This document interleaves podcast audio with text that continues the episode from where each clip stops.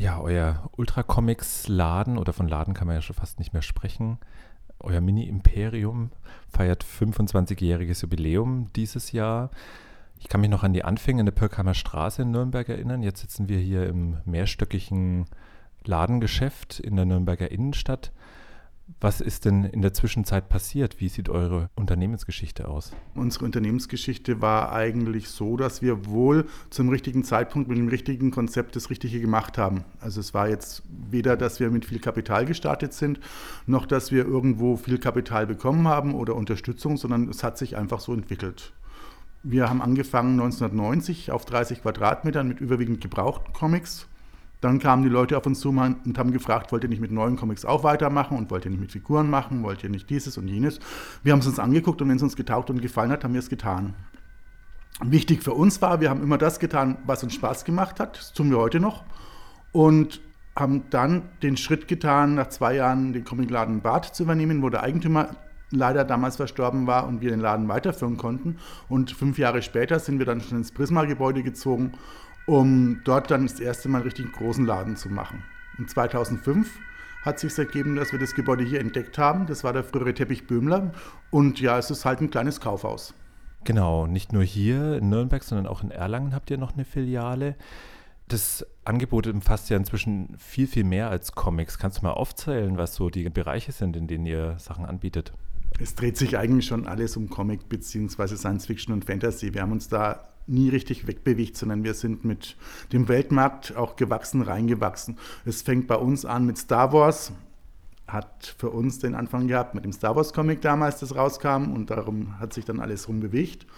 Dann ähm, haben wir Live-Rollenspiel, Rollenspiel, Tabletop-Figuren, Spielfiguren, Statuen, Kunst. Wir machen auch selber Kunstdrucke bzw. hochwertige Siebdrucke.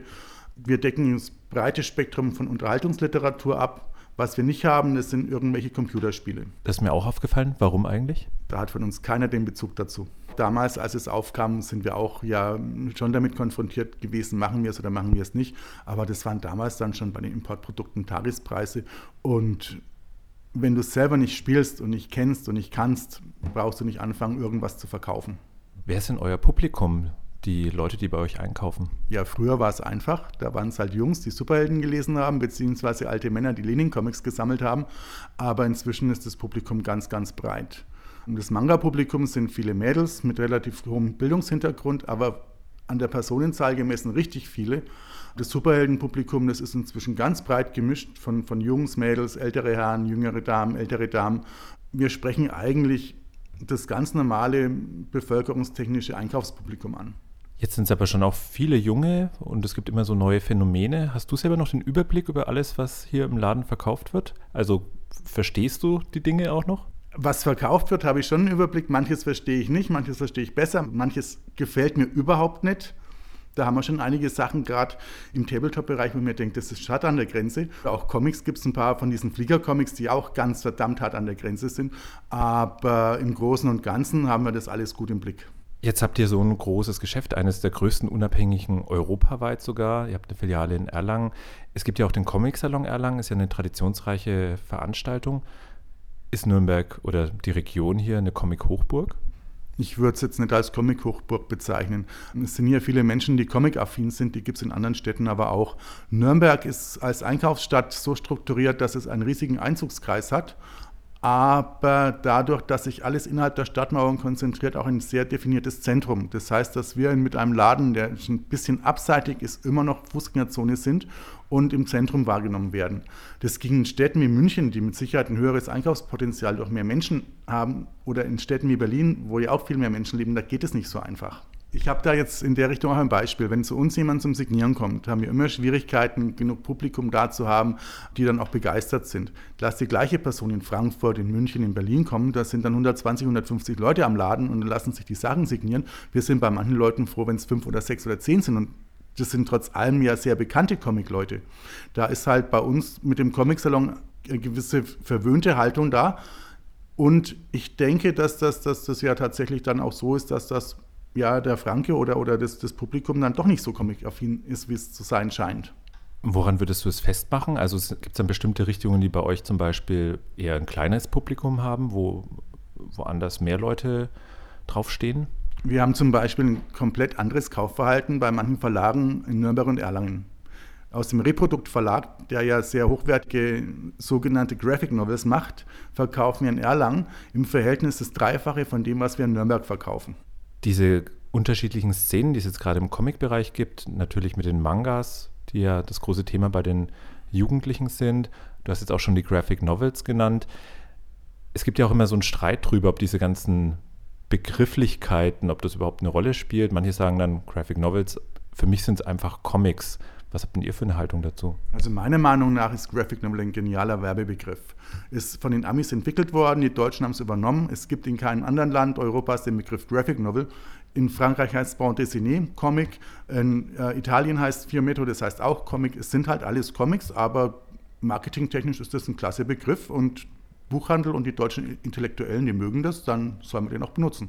Und wie ist es bei den Mangas? Also stellst du zum Beispiel da schon eine Durchlässigkeit fest, dass so Manga-Leute, die vielleicht darüber einsteigen, dann auch irgendwann mal in andere Comic-Gefilde so rüber schnuppern?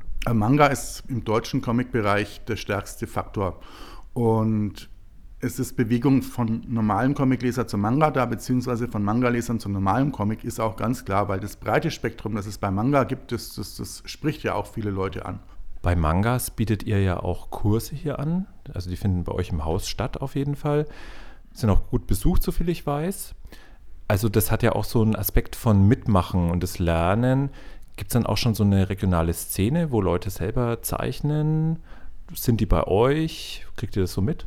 Es gibt eine regionale Szene, die haben wir auch seit ja fast 15 Jahren hegen und pflegen wir die und, und, und unterstützen die auch, gerade wenn sie sich irgendwie treffen, Cons machen oder Fotoshootings oder was auch immer. Und wir machen ja mit der Stadtbibliothek Nürnberg zusammen schon jetzt den siebten oder achten Zeichenwettbewerb seit über zehn Jahren.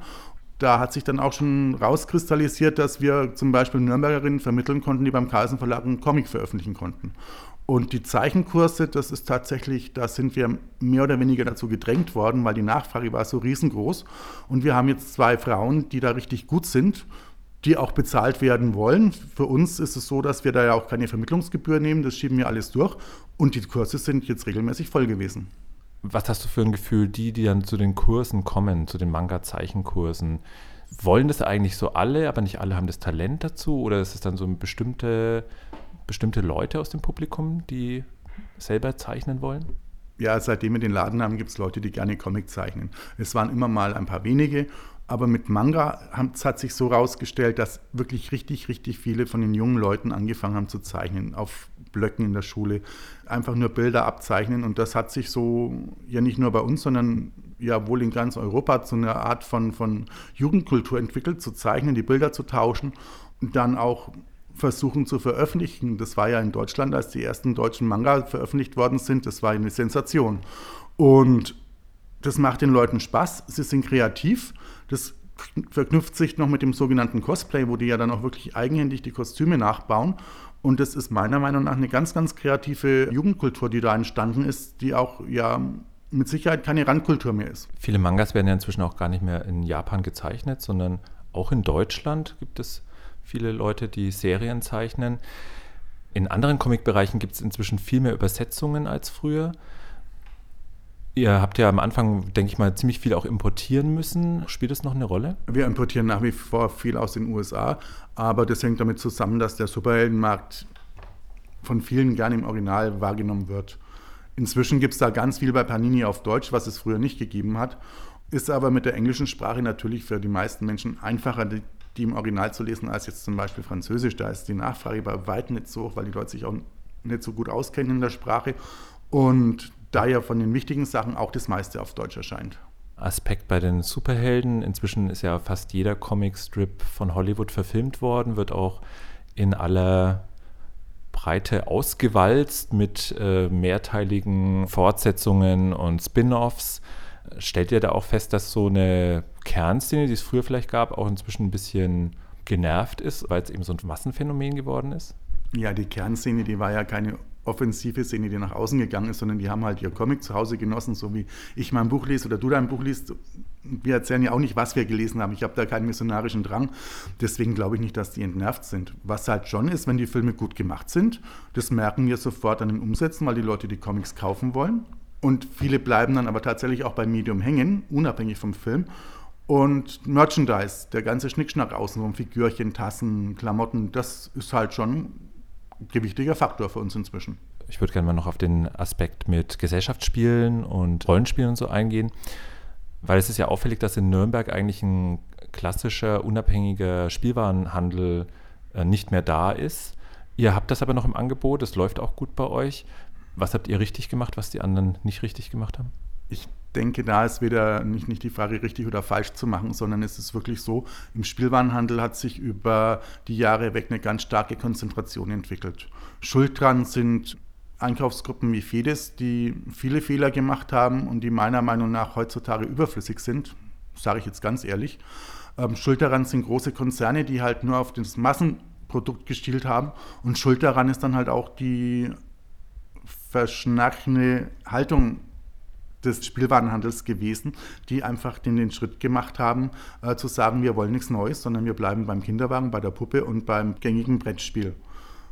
Dann war es in Nürnberg so, der Förnig hat zugemacht, der Schweiger ist weggezogen, äh, in der Innenstadt der Drogerie Müller hat den Obletter übernommen die Kaufhäuser haben die Fläche reduziert und plötzlich waren wir die Einzigen, die Spielwaren außerhalb des Mainstreams angeboten haben. Also das ist jetzt nicht so, dass wir es richtig gemacht haben, sondern wir pflegen unsere Produkte. Wir haben immer Leute, die das Spiel erklären können und wir versuchen da halt über das qualifizierte Verkaufen am Ball zu bleiben. Stichwort Internethandel. Wie reagiert ihr darauf, dass die Leute im Internet Sachen bestellen? Ja, das ist für uns eine ganz spannende Sache. Wir haben ja selber einen Webshop in Bezug auf die Sachen, die wir selber produzieren, überwiegend Monster des Alltags bieten das aber auch über Amazon an und stellen fest, dass wir über den eigenen Webshop immer weniger verkaufen und über Amazon immer mehr. Wobei es jetzt nicht so ist, dass unser eigener Webshop schlecht läuft. Aber wir merken das schon, beziehungsweise wir haben es ja deutlich gemerkt, als wir in den großen Laden gezogen sind. Rein von den Zahlen hätten wir deutlich schneller wachsen müssen am Anfang haben das nicht getan, weil das war die Phase vor zehn Jahren, als ähm, der Internethandel wirklich richtig stark geworden ist. Inzwischen, denke ich, gewinnen wir vom Internethandel wieder in den Laden rein, weil bei uns kann man die Sachen anschauen, man kann sie anfassen, man kann sie ausprobieren, man kann reinlesen. Und es macht auch vielen Leuten, denke ich, Spaß, bei uns einzukaufen. Einen dummen Spruch haben wir immer auf der Lippe. Genau, ist ja auch ein Treffpunkt, äh, so als Ort. Wie begeht ihr denn jetzt das äh, Jubiläum, 25 Jahre? Was passiert im Ultra Comics dieses Jahr? Also wir machen es wie die Queen. Wir haben ja eigentlich im Januar Jubiläum gehabt, aber nach Weihnachten und im Winter hatte ich keinen Bock mehr noch irgendwas zu machen. Und jetzt beginnen wir in der Woche vom 13. bis 18. Juli 2015 hoffentlich bei Sonnenschein die Woche der Feierlichkeiten. Bis jetzt haben wir eingeladen, zugesagt haben der Joscha Sauer, da sind wir ja schon seit Jahren unter Druck und, und witzeln auch mit den Fans immer hin und her, mit dem Joscha, ja, die müssen mich halt mal wieder einladen, was jetzt passiert ist. Kommen wird der Ralf König. Dann werden wir am 17. Juli mit der Bibliothek zusammen in Langwasser im Gemeinschaftshaus einen Mega-Manga-Tag veranstalten und dann auch zu dem Zeitpunkt den Zeichenwettbewerb, den wir nach Ostern ausschreiben werden, prämieren. Das ist so jetzt der Rahmen für die Woche und ich denke, da wird noch ein bisschen mehr auch passieren.